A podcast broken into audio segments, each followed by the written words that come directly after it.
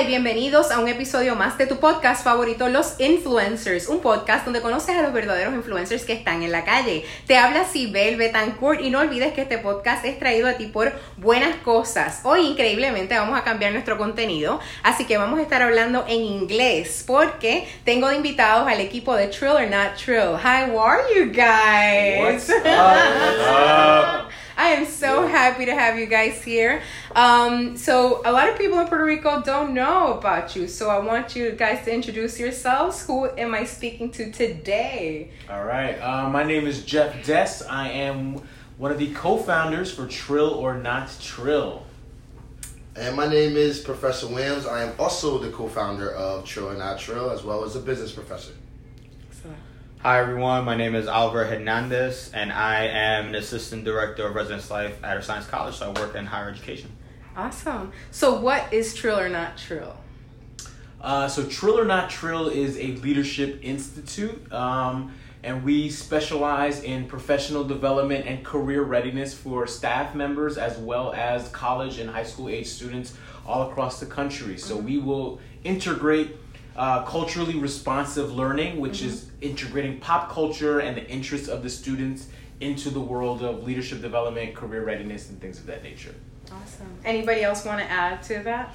No, that's pretty much it. You know, the, the goal for us is to, you know, be a leverage or another position or office or space for students to get careers and jobs as well. So the colleges are doing it, but we want to add that extra, you know, cultural relevant information and partnerships to get students jobs as well.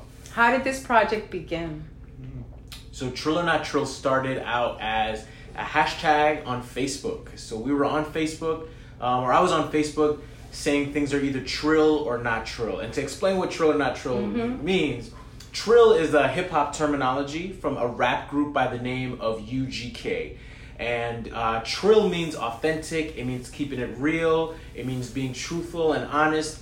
So I would post things that said you're either trill or not trill. So articles and different posts. Then that post turned into a blog. So I wrote a blog called Trill or Not Trill. And it was about education and it was about pop culture.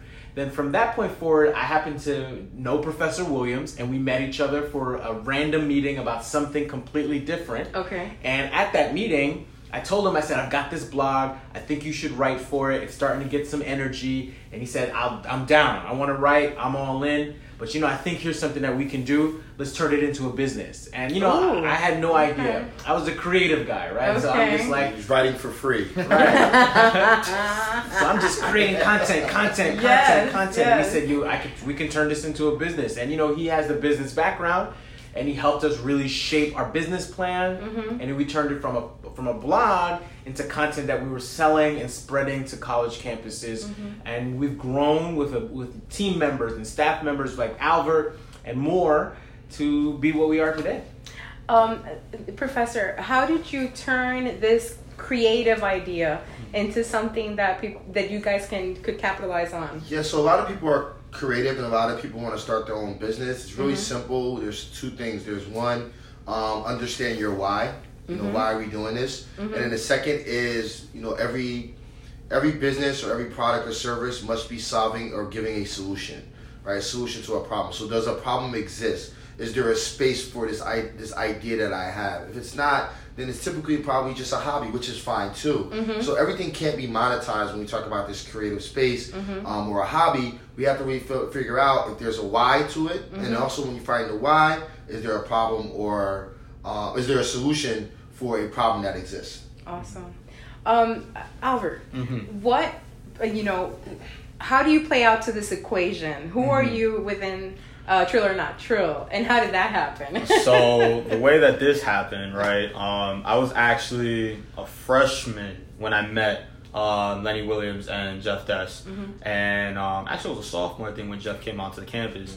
And I was a young student leader. I didn't necessarily know what I really wanted to do. I was listening to like just things that I thought was right. Mm-hmm. So people were like, "You should dress up in a suit every day," and that's what I did. Every day I was on campus wearing a shirt and tie. I didn't tell Um, you to do that. and- no, it wasn't. It wasn't Lenny. It was before I was I influenced. just want to put that out there. And I um, tell you to do that. and I and I just continued to listen to these things, and I thought that was like what I was supposed to be doing. I was supposed to thought I was supposed to be out there, and um, I became empowered by people on campus because I really wanted to change. I really wanted to do something different. Um, I was a person like I'm a first generation college student. My mom never went to college. Like you know, I don't have anybody else in my family that went to college, and so you know, being able to be in that space was very challenging. So I got involved, and then by being involved, I was challenged by Jeff um, to be more polished public speaking, to be a better student leader, to question why are some of the things that I'm trying to do, and, and, and why is it that I'm trying to have this rally, or why is I'm trying to challenge the administration, or why am I trying to have this program? And so um, I think in that sense, I, I was a student, and so I was learning through the Trill program, right? And I and I would like to call myself kind of like a prototype, or just like the in essence one of the um, the, the pilot, yeah. right? And so they were kind of like doing different things, and I was going through the program and going through the trainings and the workshops. And then when I graduated, like it's something that I truly enjoyed, mm-hmm. and I knew I was going to go into the field and work with college students. And so here I am. You know, I, I joined the field and I graduated my master's degree. I'm working with Jeff and Lenny, mm-hmm. building content, going to schools and speaking, mm-hmm. providing a specific niche for the group. Um, you know, and I think my specific niche is working with first generation college students, working with uh, particularly Latinos and students of color. Um, and I, I think I fit that. You know, first generation, first year, first pro, uh, uh, first year pro, uh, curriculum or, or programs, and I think that's where like really my model or my, my role is on the team. He's not the only person on this team. You have an incredible uh, team of collaborators. Who are they, and how did they piece up what Trill and Not Trill is? Sure. So we wanted to bring in people who weren't just simply educators, but people who had a mindset that education was important, but brought it from different perspectives. Uh, so we have one team member, Antonio, who's a former graduate assistant of mine.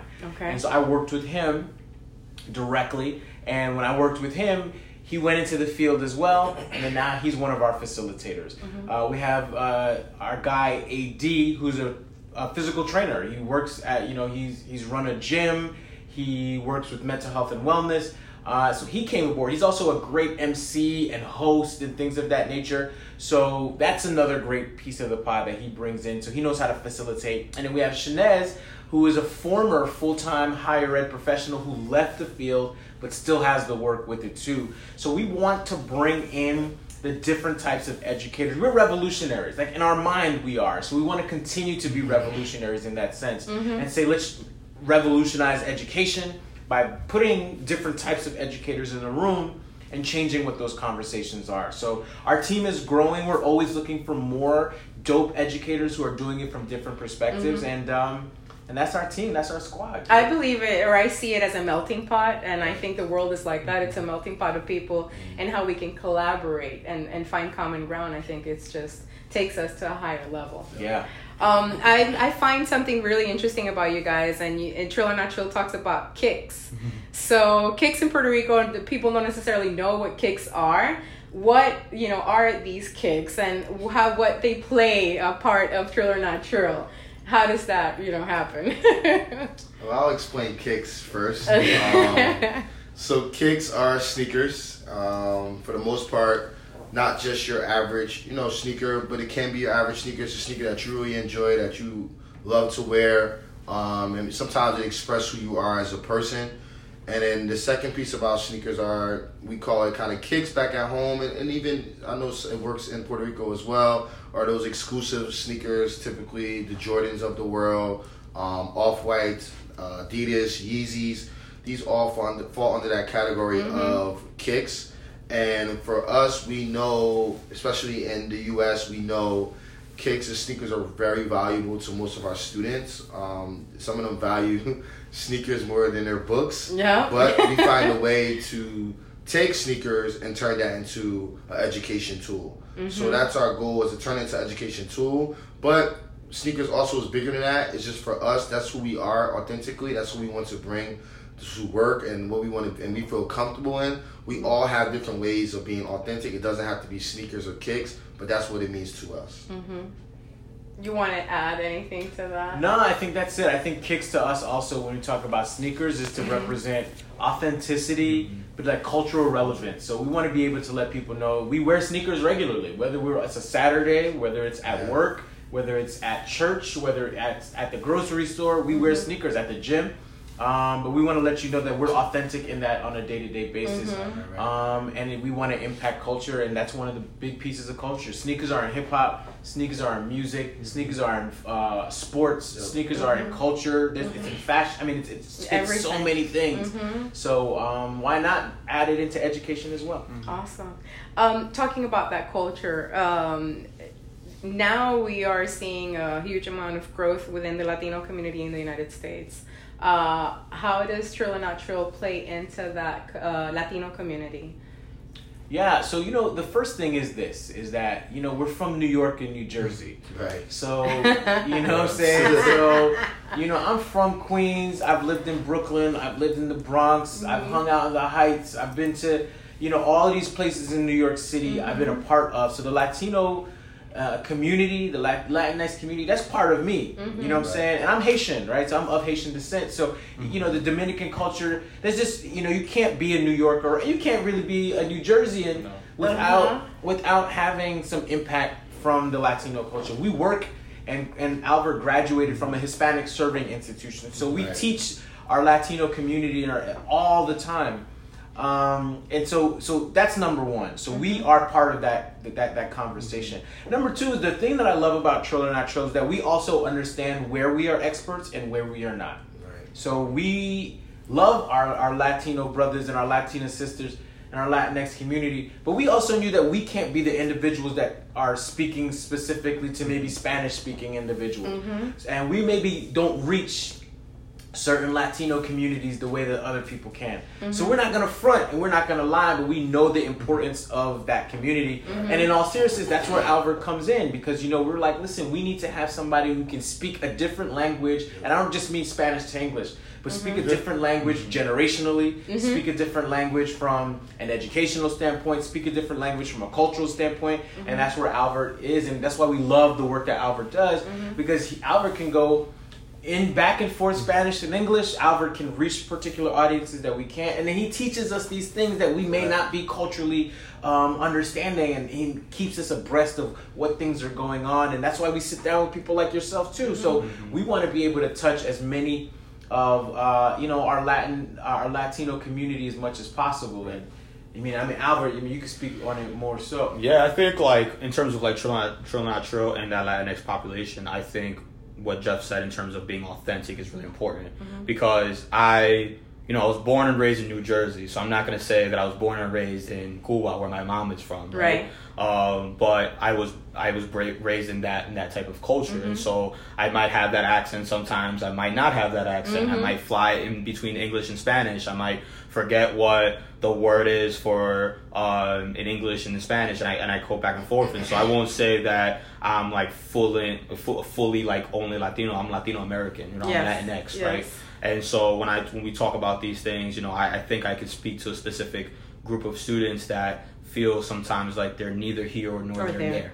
Right. you. So I don't belong here because this is not my culture and this is not my identity, and I don't look like I don't look like the way that these other people look like, um, or I don't read the text from my people. Um, I read other texts. Um, or you know I don't belong there either because I don't go through their same struggles. You know I don't I don't have those I have a different privilege than them, and so sometimes I you know people feel like they're not here nor there, and so I can speak to that population in that group, um, and I can try to in the ways of my experience be able to interpret the experiences that I've had and the leadership experiences that I've had, and be able to say, well, how can I if if I'm speaking to my 17 year old you know a Latina sister, how can I describe it to her in a way that she can understand? How can I sit down with my mom and talk to her, mom? This is what I do. These are the conversations I've had. Um, and a lot of my workshops and pieces that I talk about, um, you find me rep, you know um, reference like my great grandfather or my grandparents or my mom, and because a lot of the words and wisdoms that they were passed on to me are things that I carry and influence my day to day. Um, And so that's how I'm able to influence and talk to the team in terms of being able to educate them on some of the things that are going on, um, be able to share some information, but then also be that person to say, I don't even know everything, right? Right. Um, but I'm willing to be in that space and be able to be that person that's like, um, I like to consider myself like an extension cord. Like Mm-hmm. I plug into you, you plug into me, and I plug into you know I plug into the outside world. And so I love it. being able to do that um, is just something that's like so powerful and meaningful for me. Awesome, thank you. Um, I follow Trill or Not Trill, and I see you guys all over the United Mm. States. You're like one day you're in Minnesota, and the next day you're I don't know where, and you're in the cold, and then you're not. It's very true. how, number one, how does that impact your life personally? The traveling, the going all over these places and spreading this word. How do you deal with that on a daily basis? Um, you for one, you got to remind yourself to remain balanced. Um, when I mean balance is, you know, you give so much to people that you forget about yourself. So, what's really good about traveling sometimes is that you have this space or time by yourself. Mm-hmm. Um, yes, it's in this random hotel room or mm-hmm. random city, but you have this time where it's just quiet and you can meditate and you can give time to yourself or mm-hmm. you can do certain things that you love to do in certain cities. Like sometimes Jeff and I will go bowling and, and watch basketball or just. And the, the next piece is you also get to meet different individuals um, across the U.S., which really makes you as a person just better because you understand different cities, some of the good, some of the bad. You uh, appreciate what you have and what you don't have, and it just makes you a better person. And I, that's just something that's just amazing to me. And you just you don't understand or you don't realize that you can't. Oh, you lastly, you just don't realize you don't judge people. So you meet so many people that travel a lot. And they might be into sweatpants and not a suit, and they're CEO of a company, Of a company. or Mhm. vice president of a school, and it's amazing how many people I have been able to meet during my, my travels as well within the schools that we go to and outside of the schools. So it, it's definitely a, a benefit. It really helps, um, but it's also a balance piece too. So you got to take care of yourself. So people think it's the glitz and glamours, but there's a lot of sleeping in airports sometimes when flights get canceled. There, you know, we're not short guys for the most part. Um, Yeah. Like, so so like, so these planes are really tight. So it's about you know being able to take care of your body. You know, Mm-hmm. it's really hard to to find certain things to eat, and it, you know it's, it's all these things, but it really teaches you how to balance and balance your life. And then um, you know, for me, I'm I'm married, so it's also time away, but it's also time when I'm home, and I appreciate you know my, my wife at home. So it all it all plays a part. I think it's positive, but you know you just got to make sure you have that balance. Awesome, awesome. Um, if you have this crazy student, I call them the crazy students, that goes out there and tells you, I want to have this awesome project. I want to do this. What would you say to them? Or Go home. No, I'm say? just Did you schedule a meeting?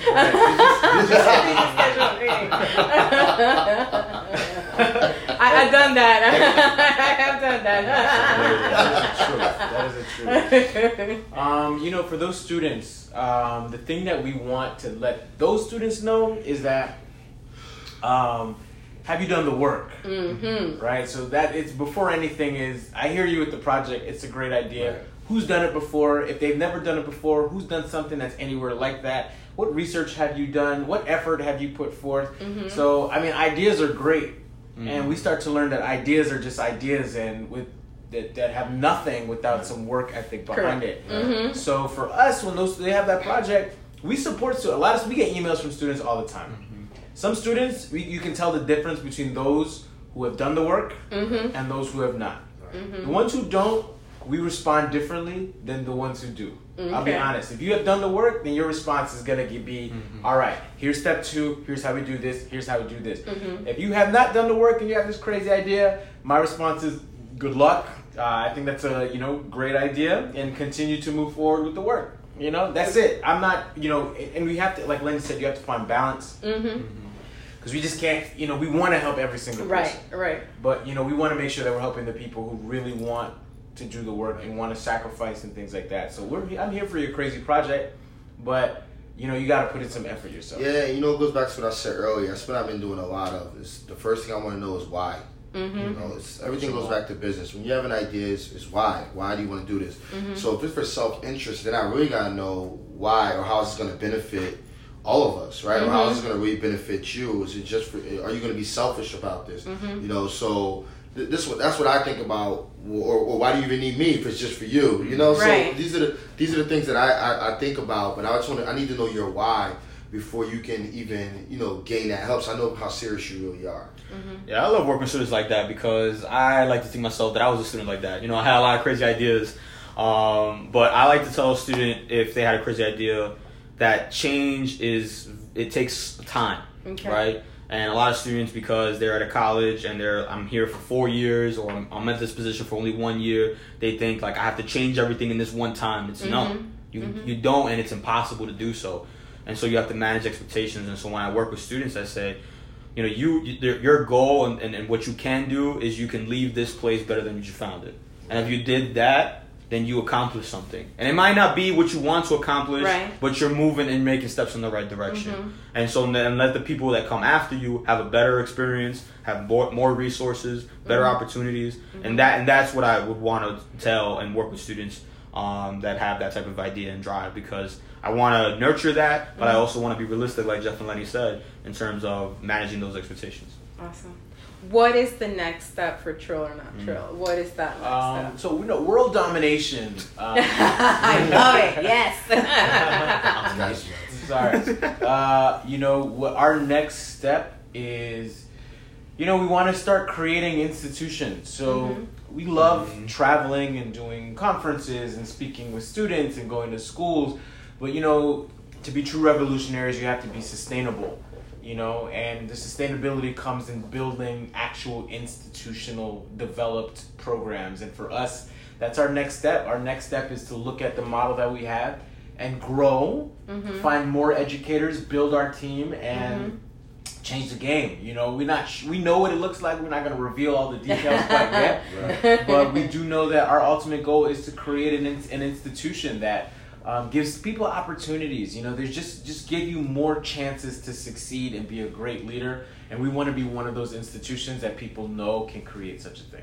Excellent. Yeah. So, if people want to connect with you, where how do they find you? You know. I'm on migente.com. yeah, throwback. My Lord. Gente. Yo. Jeff, you got left, bro. You got left. My lord. Mi gente hasn't been popping in a long time. I'm sorry, man. Yikes. Sorry for my friend here. Um, but you know, follow us on Instagram Mhm. uh, at Trill or Not Trill. T R I L L O R N O T T R I L L. Um, or go to Trill or Not Trill on uh, dot com. And uh, just follow us there. So either on the website or on Instagram, uh, we're well responsive and uh, want to hear from everybody. And you know, we want to make it to Puerto Rico. That's where we want to Yeah. go. Yes, So you yes. gotta Let's see up. if we're gonna make that happen Yeah, by next gotta- year, we gotta hopefully. up. We gotta find a way. it Show the love on a nice warm Caribbean Right, island. you would like that. I was like, I'm, I'm, I know I've always been in the cold, but my ancestors tell me that the cold is not for me.